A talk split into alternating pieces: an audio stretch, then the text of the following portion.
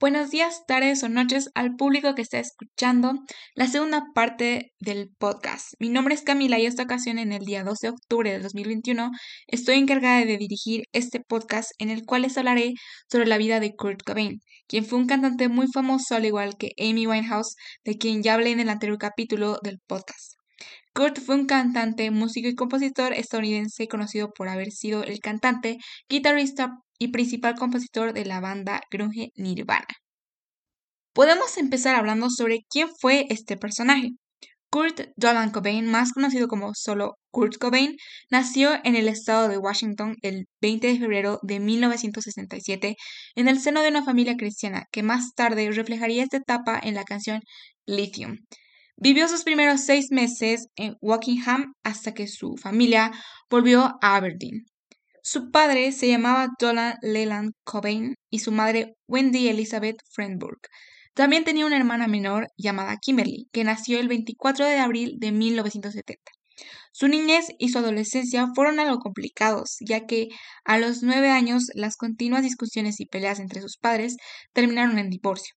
El niño quedó a cargo de su padre, aunque los fines de semana visitaba a su madre y a su hermana Kim. Pocos años más tarde, las circunstancias empeoraron. Su padre volvió a casarse con una mujer que tenía dos hijos y tenía que lidiar con la madrastra y con sus hermanastros. A sus 14 años, su tío Chuck le regaló una guitarra y el adolescente Kurt se refugió en su aprendizaje musical. En un momento data sus primeros contactos con las drogas, que fue algo muy malo desde ese entonces. Incapaz de soportar la situación, un año después abandonó el hogar paterno y vagabundeó sin rumbo durante algunos meses y se fue finalmente a vivir con su madre. Tampoco ahí encontró el calor familiar. No podía sufrir al nuevo novio con quien vivía su madre, la cual rodaba entonces por la pendiente del alcoholismo.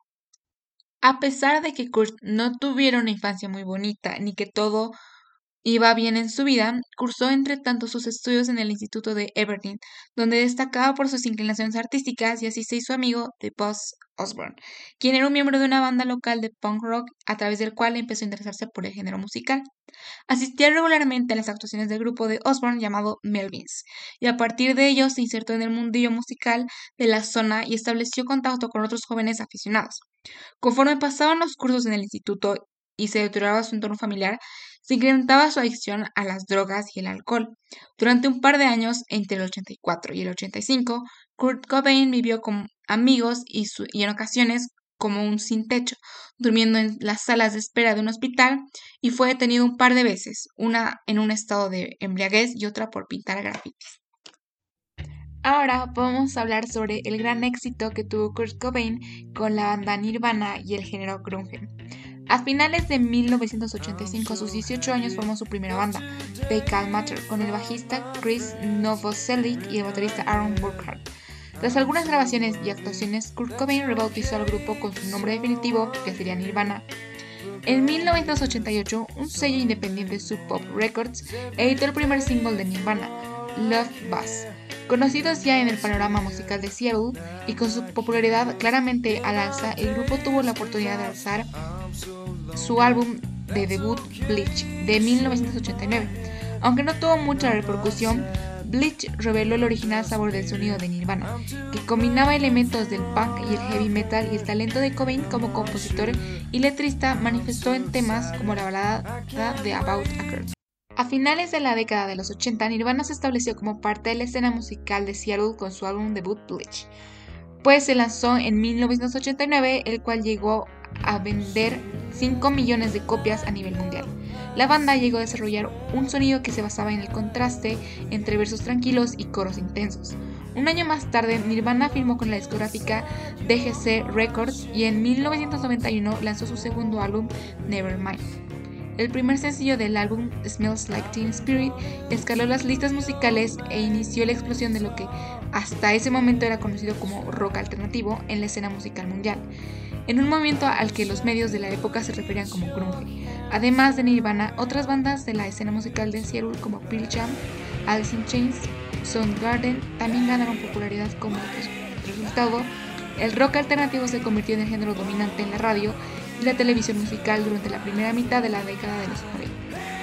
Luego, para marzo de 1992, al final la gira por el Pacífico, Cobain se casó con Courtney en Hawái en agosto Love dio a la primera hija de la pareja que sería Franz En marzo, Cobain intentó reorganizar las regalías de composición de la banda, para que fuera más notable el hecho de que él escribía la mayor parte de las canciones de la banda. Grow y Novoselic no se opusieron a la iniciativa de Cobain, pero cuando este solicitó que el acuerdo fuera retroactivo a la publicación de Nevermind, su segundo álbum, surgieron desacuerdos entre los tres miembros, lo que casi provocó la separación de la banda. Tras una semana de tensión, Cobain terminó recibiendo una participación retroactiva del 75% de las composiciones, por lo que malos sentimientos dentro de la banda comenzaron a surgir. También surgieron rumores acerca de la ruptura de la banda debido a la salud de Cobain, ya que él sufría de distintos problemas.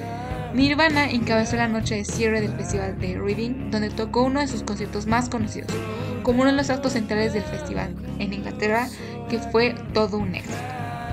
Posteriormente, en 1993, salió el disco Inutero. Con Inutero, la banda también se enfrentó a la censura.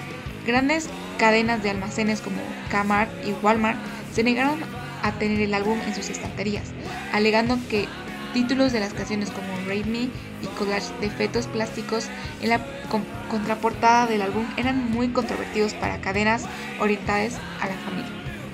A pesar de todo lo bueno que estaba viviendo la banda, Cobain tuvo muchos problemas para adaptarse al éxito masivo de Nirvana con sus fuertes raíces de underground. Además, se sintió perseguido por los medios hasta el punto de compararse a sí mismo con Franz Farmer y tuvo resentimiento con personas que decían ser fanáticos de la banda pero que no entendieron el mensaje de este. A pesar de que Kurt tenía una vida grandiosa y muy exitosa, durante toda su vida luchó contra la depresión, la bronquitis crónica y contra un intenso dolor físico debido a una condición estomacal crónica que jamás fue diagnosticada, de la cual buscó durante años la causa y le afectó emocionalmente. Ninguno de los médicos a los que consultó fue capaz de encontrar la causa específica, aunque le aseguraron que pudo ser el resultado de una escolosis que Cobain sufrió en su niñez o tenía relación con el estrés producido por las giras y eventos a los que la banda asistía. Cobain se automedicó con heroína pese a que su condición médica no fue la razón principal que provocó el uso de la droga, pues él tuvo su primer contacto con las drogas a finales de los 80, iniciándose en el consumo de marihuana a la edad de 13 años. Se dijo que buscaba luchar contra su hiperactividad. Había sido tratado con fuertes calmantes ya desde pequeño. Su iniciación con el consumo de heroína tiene lugar en el 86. Durante algunos meses, Cobain usó la droga casualmente, pero no pasó mucho tiempo para que se convirtiera en una adicción. La adicción a la heroína de Kurt se incrementó con el paso del tiempo a comienzos de 1992. Poco después de que él y Courtney descubrieran que iban a ser padres, decidió entrar en rehabilitación. Después de dejarla, Nirvana se embarcó en una gira por Japón y Australia, donde se vio pálido a Cobain y que sufría de síndrome de abstinencia. Poco después de regresar a Estados Unidos, la adicción de Kurt reapareció. Antes de una presentación en la New Music Seminar en la ciudad de Nueva York en julio del 93, Cobain sufrió una sobredosis de heroína. En vez de llamar a una ambulancia, Love, su esposa, le inyectó naloxona, conseguida ilegalmente para sacarlo del estado de inconsciencia. Unas horas más tarde, Cobain tocó junto a Nirvana uno de los conciertos más memorables del año. El público no notó que algo extraño había ocurrido a Cobain. Finalmente llegamos a la parte más triste de este podcast, que es la muerte del artista Kurt Cobain. Primero, el día 2 de marzo de 1994, él sufrió una sobredosis por una combinación de champán y flunitrazepam Cobain fue llevado de forma inmediata al hospital y pasó el resto del día inconsciente. Después de estar cinco días en tratamiento, Cobain salió del hospital y regresó a Seattle. Posteriormente, Love insistió públicamente en que el incidente fue un intento de suicidio de Cobain. Luego, el 18 de marzo, Love llamó a la policía para informar de que Cobain se quería suicidar y que se había encerrado en su cuarto con un arma. La policía fue a la residencia y confiscó varias armas y una botella de píldoras a Cobain, que insistió en que no se quería suicidar y que se había encerrado para esconderse de su mujer. Cuando la policía le preguntó sobre el tema, ella admitió que Cobain nunca había mencionado que quería suicidarse y que no la había visto con un arma. El 25 de marzo, Love convocó una reunión sobre el uso de drogas de Cobain Entre las 10 personas que estuvieron ese día hubo músicos cercanos a Cobain, ejecutivos de la discografía de la banda y dos de los amigos más cercanos de Cobain. El 30 de marzo, Kurt llegó al centro de recuperación Exodus en Los Ángeles, California. En la tarde del 1 de abril, la, niñera de Frances Bean, la hija de Cobain, la llevó al lugar para una visita de una hora con su padre. Esa noche Cobain salió del edificio con un cigarrillo, luego escaló una reja de un metro ochenta de alto y dejó el centro.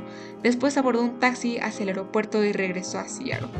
A la mañana siguiente se detuvo en su casa, donde habló con Michael Kelly Dewitt, que vivía cerca. Durante los días siguientes, Cobain estuvo recorriendo Seattle, pero varios de sus familiares y amigos no estaban pendientes de lo que hacía. El 3 de abril, Love contrató al investigador privado Tom Grant para hallar a Cobain. Al día siguiente, Love rellenó un informe de persona desaparecida con el nombre de madre de Cobain sin su permiso. Además, añadió que este se quería suicidar y que estaba en posesión de un arma de fuego. Finalmente, el 8 de abril de 1994, el cuerpo sin vida de Cobain fue descubierto en una habitación encima de su garaje por un empleado de Electric. Gary Smith. Smith llegó a la casa esa mañana para instalar un sistema eléctrico de seguridad y vio al cadáver pensando que era un maniquí. Con la excepción de una pequeña cantidad de sangre saliendo del oído de Cobain, Smith informó que no había notado signos visibles de traumatismo y al principio creyó que estaba dormido. Él encontró lo que parecía ser una nota de suicidio en un pequeño jarrón de flores, diciendo entre otras cosas, por favor, Courtney, querida esposa, sigue, sigue adelante por Franz, por su vida que va a ser mucho más feliz sin mí. Los quiero, los quiero. Al lado del cuerpo se encontró una escopeta que Cobain consiguió supuestamente con la ayuda de su amigo Dylan Carlson.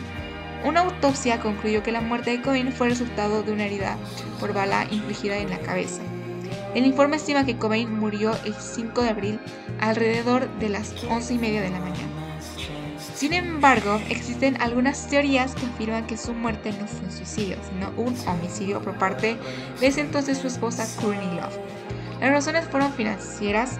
Ellos se, habían, iban a divorciar y Courtney ya no gozaría de la gran fortuna de su esposo.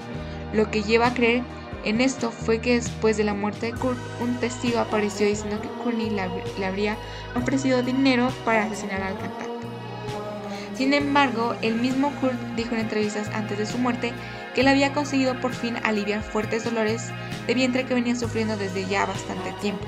Familiares y amigos cercanos del cantante también dijeron que el vocalista de Nirvana estaba cambiando y había disminuido el consumo de drogas para poder enfocarse en criar mejor a su pequeña hija. También dijeron que Kurt no presentaba comportamientos que les llevasen a pensar que se quisiera suicidar o algo parecido. Existen pruebas e indicios que podrían hacer dudar sobre la muerte del cantante. Sin embargo, no han pasado de teorías y nada ha sido confirmado. Bueno, para concluir el podcast, podemos sacar la conclusión de que Kurt Cobain fue una persona que hizo un gran impacto con su música y con su banda Nirvana, quienes sacaron adelante el nuevo género musical, grunge y el rock alternativo, que durante muchos años sería un éxito total y a pesar de la muerte de Kurt y la separación del grupo, aún sigue existiendo muchos fans que aún les duele la muerte de este increíble cantante que al igual que Amy Winehouse perdió la vida a la corta edad de 27 años, pero dejando un gran legado que sería toda la música que hizo. Muchas gracias, eso sería todo.